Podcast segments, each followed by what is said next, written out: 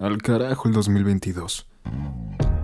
Hola, soy Samuel R. Cuevas y esto es Al carajo el 2022.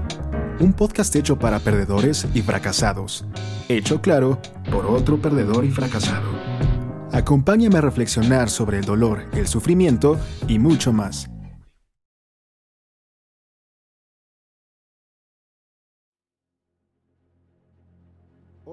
Bienvenidos a este tercer episodio de Al Carajo el 2022.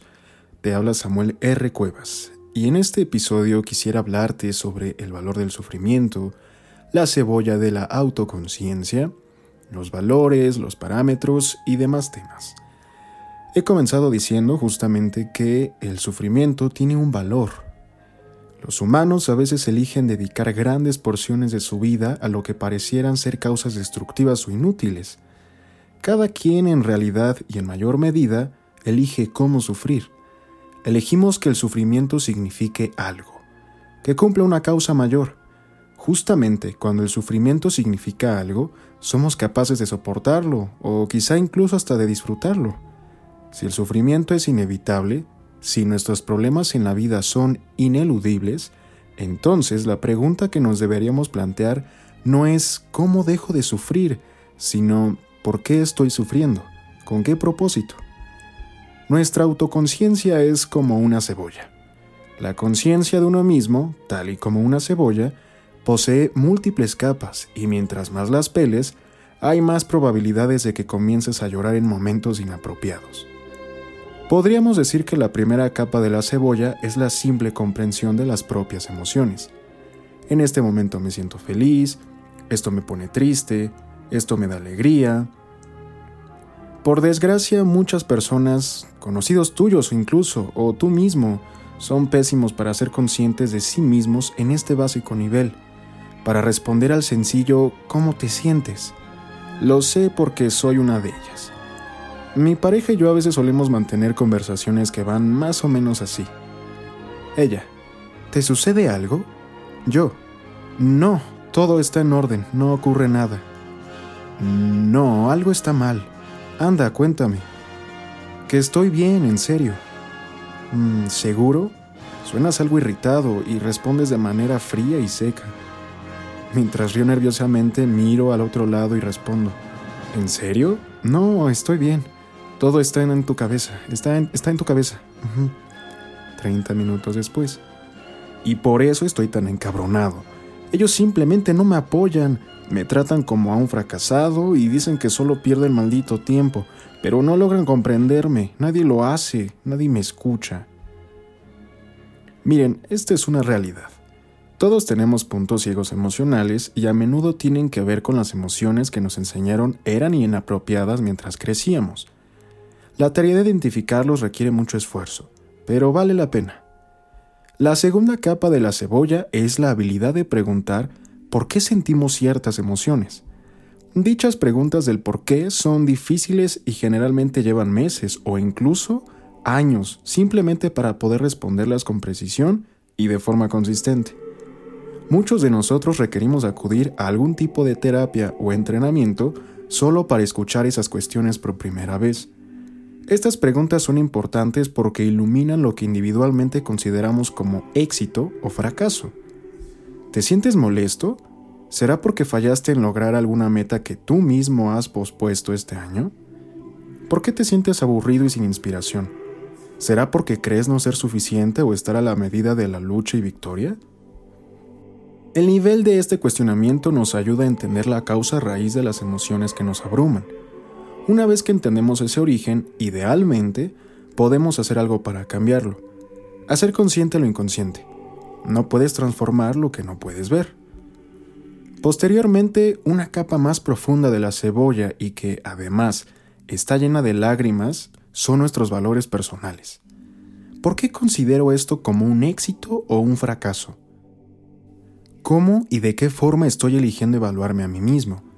¿Bajo qué estándar me juzgo a mí mismo y a quienes me rodean? Este nivel requiere constante cuestionamiento y esfuerzo, pero es el más importante de todos porque nuestros valores determinan la naturaleza de nuestros problemas y la naturaleza de nuestros problemas determina la calidad de nuestras vidas. Los valores determinan todo lo que somos y hacemos. Todo lo que pensamos y sentimos sobre una situación se reduce a qué tan valiosa la percibimos. La mayoría de las personas son malísimas para contestar con precisión estas preguntas del por qué y eso les impide alcanzar un profundo conocimiento de sus propios valores. Solemos decir que valoramos la honestidad de un amigo, pero tras dar la espalda, nos mentimos para sentirnos mejor con nosotros mismos, porque cuando nos preguntamos el por qué, nos sentimos solos. Solemos encontrar formas de culpar a otros y sentir que nadie nos comprende, y de esta forma continuamos evadiendo nuestros problemas en lugar de esforzarnos por resolverlos. Para muchos esto representa la conciencia de uno mismo, pero si miramos con más profundidad los valores subyacentes, veríamos que nuestros análisis originales se basan en evadir la responsabilidad de nuestros problemas más que de identificar con precisión esos mismos problemas. Los llamados gurús de la autoayuda ignoran este nivel de la autoconciencia y suelen, por ejemplo, seleccionar a personas que eligen sentirse miserables porque quieren ser millonarias, Identificando esto, les dan toda clase de consejos sobre cómo hacer más dinero, ignorando por completo las preguntas importantes acerca de los valores de dichas personas. Para empezar, ¿por qué sientes la gran necesidad de ser millonario? ¿Cómo pretendes medir tu nivel de éxito o fracaso? ¿No será acaso que el origen de tu infelicidad es un valor en particular y no el hecho de que no estés manejando un Tesla? La mayoría de los consejos que rondan por ahí operan desde el nivel superficial, el de sencillamente tratar de hacer a la gente sentirse bien a corto plazo para que vuelvan por más y más, diciéndoles lo que quieren escuchar, mientras los verdaderos problemas a largo plazo nunca se resuelven. El autoconocimiento honesto es difícil de lograr. También el autocuestionamiento. Requiere que nos formulemos simples e incómodas preguntas. De hecho, mientras más incómoda sea la respuesta, más cerca estará de la verdad y el origen. Tómate un momento y piensa en algo que en verdad te esté molestando en este momento del año y de tu vida. ¿Lo tienes? Ahora, pregúntate por qué te molesta.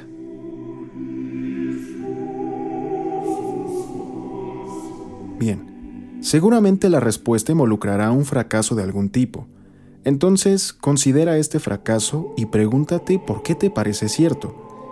¿Qué tal que ese fracaso en realidad no es un fracaso? ¿Qué tal que lo has estado viendo desde la perspectiva equivocada? Aquí hay dos cosas que operan. Un valor que es importante y un parámetro para evaluar el progreso respecto a ese valor.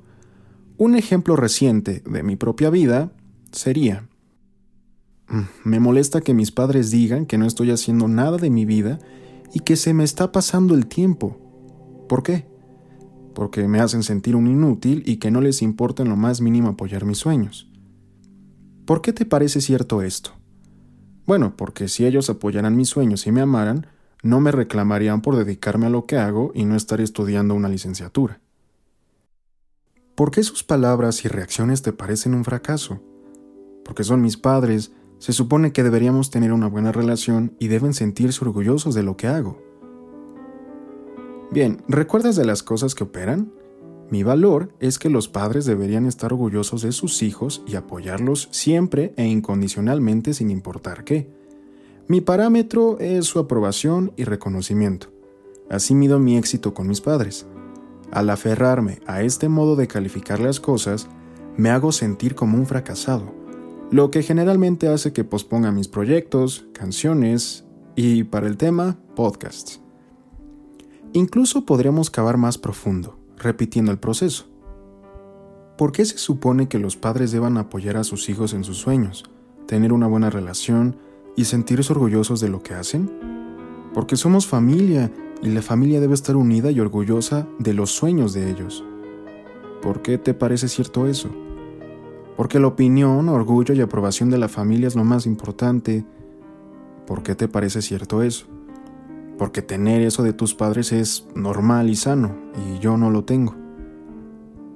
Bien, en este intercambio soy claro sobre mi valor subyacente, que es tener la aprobación y reconocimiento de mis padres por lo que hago, pero aún estoy luchando con mi parámetro.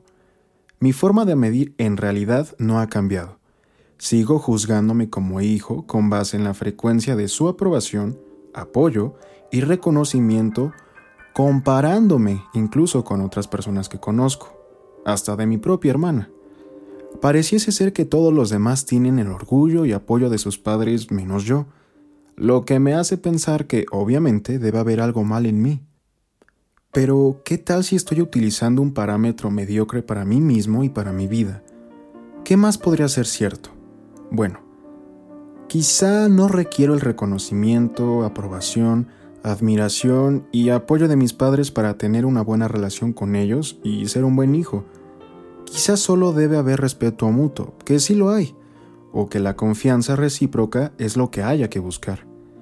Quizá esos parámetros, así como el hecho de hablar con resultados y no palabras, serían mejores evaluaciones de mi capacidad que el número de veces que mis padres reconozcan lo que hago y obtengan su aprobación. Lo que es objetivamente cierto sobre tu situación no es tan importante como la manera en la que la percibes, como el modo en que decides medirla y valorarla. Los problemas serán inevitables, pero el significado de cada problema no lo es.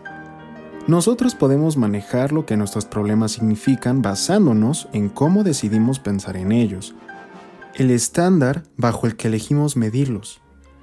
Nos medimos a nosotros mismos contra otros y vivimos para el estatus. La cuestión no es si nos evaluamos contra otros, en realidad la pregunta es bajo qué estándar nos medimos a nosotros mismos. Nuestros valores determinan los parámetros bajo los cuales nos evaluamos a nosotros y a los demás. Si quieres cambiar la forma en la que percibes tus problemas, requieres modificar lo que valoras y o cómo mides ese éxito o fracaso. Algunos valores y parámetros son mejores que otros. Algunos llevan a buenos problemas que son sencillos y regularmente resueltos, y otros conducen a problemas malos que no son fáciles ni regularmente resueltos. Hablemos de los valores mediocres. Comencemos por el placer. Es estupendo, pero es un terrible valor como para que nuestra vida gire alrededor de él. Si no me crees, pregúntale a cualquier drogadicto cómo le ha ido con esta búsqueda de placer. O a una adúltera con familia, un padre alcohólico, un jugador compulsivo, etc. El placer es un dios falso que conlleva la ansiedad, inestabilidad emocional y depresión. El placer, aunque nos lo vendan las 24 horas del día, no es la causa de nuestra felicidad, más bien es el efecto. La felicidad no está fuera. Si haces todo lo demás bien, los otros valores y parámetros, entonces el placer ocurrirá naturalmente derivado de ello. Vamos ahora al éxito material. Muchas personas miden su valía personal basándose en qué tanto dinero ganan, qué tipo de auto conducen o si su casa tiene alberca y jardines. Otro problema de sobrevalorar el éxito material es el peligro de priorizarlo sobre nuestros valores como la honestidad, la no violencia y la compasión. Cuando la gente se mide no solo por su propio comportamiento, sino por los símbolos de estatus que va coleccionando, no solamente es superficial, probablemente también sea cabrona. Otro sería el de siempre tener la razón. De manera constante asumimos mal, juzgamos equivocadamente las probabilidades, recordamos mal o a conveniencia los hechos, tomamos decisiones con base a nuestros caprichos emocionales y suponemos mucho. Como humanos, regularmente permanecemos muy equivocados, así que si tu parámetro para evaluar el éxito en la vida es tener la razón, bueno, te costará mucho trabajo reflexionar todas estas patrañas. El hecho de basar el valor personal en tener la razón no nos permite aprender de nuestros errores. Nos resta habilidad para comprender nuevas perspectivas y nos cerramos a información nueva, actualizada e importante. Es mucho más útil asumir que eres ignorante y que no sabes mucho. Eso te mantiene libre de creencias mediocres y promueve un estado constante de aprendizaje y crecimiento personal. Tenemos también el mantenerse positivo. Quizás has conocido a alguien que mida su vida respecto al valor y habilidad de ser positivo en la mayoría de las cosas. ¿Perdiste tu trabajo? Genial. Ahora tienes la oportunidad de explorar tus pasiones. ¿Tu esposo te engañó con tu hermana? Bueno, por lo menos ya sabes lo que les importas a los demás. A la mierda con ellos. Sonríe. ¿Tu familiar murió de COVID? ¡Ey! Un gasto familiar menos. ¿Tu suegra no deja que veas a tu novia? Excelente. Ahora podrás ahorrar más dinero y evitar traslados. A pesar de que algo tiene de bueno verle el lado amable a todo, la verdad es que a veces la vida apesta y lo más sano que puedes hacer es admitirlo. Negar las emociones negativas desemboca en experimentar emociones negativas más profundas. Un constante estado de positivismo es una forma de evasión, de privarse de ser auténtico, no una solución válida a los problemas de la vida, mismos que, por cierto, si estás eligiendo los parámetros y valores adecuados, deberían estar llenándote de energía y motivándote. Esto es así de sencillo.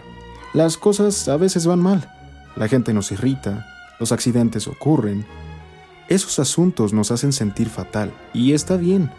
Las emociones negativas son un componente necesario de la salud mental. Elige formas asertivas de manejar las emociones negativas. Cuando nos forzamos por mantenernos positivos todo el tiempo, negamos la existencia de los problemas de nuestra vida, y cuando negamos nuestros problemas, nos robamos la oportunidad de resolverlos, generar felicidad y ser auténticos. En el largo plazo, completar un maratón nos hace más felices que comernos un pastel de chocolate. Finalmente, como Freud dijo alguna vez, algún día, en retrospectiva, los años de esfuerzo te parecerán los más hermosos.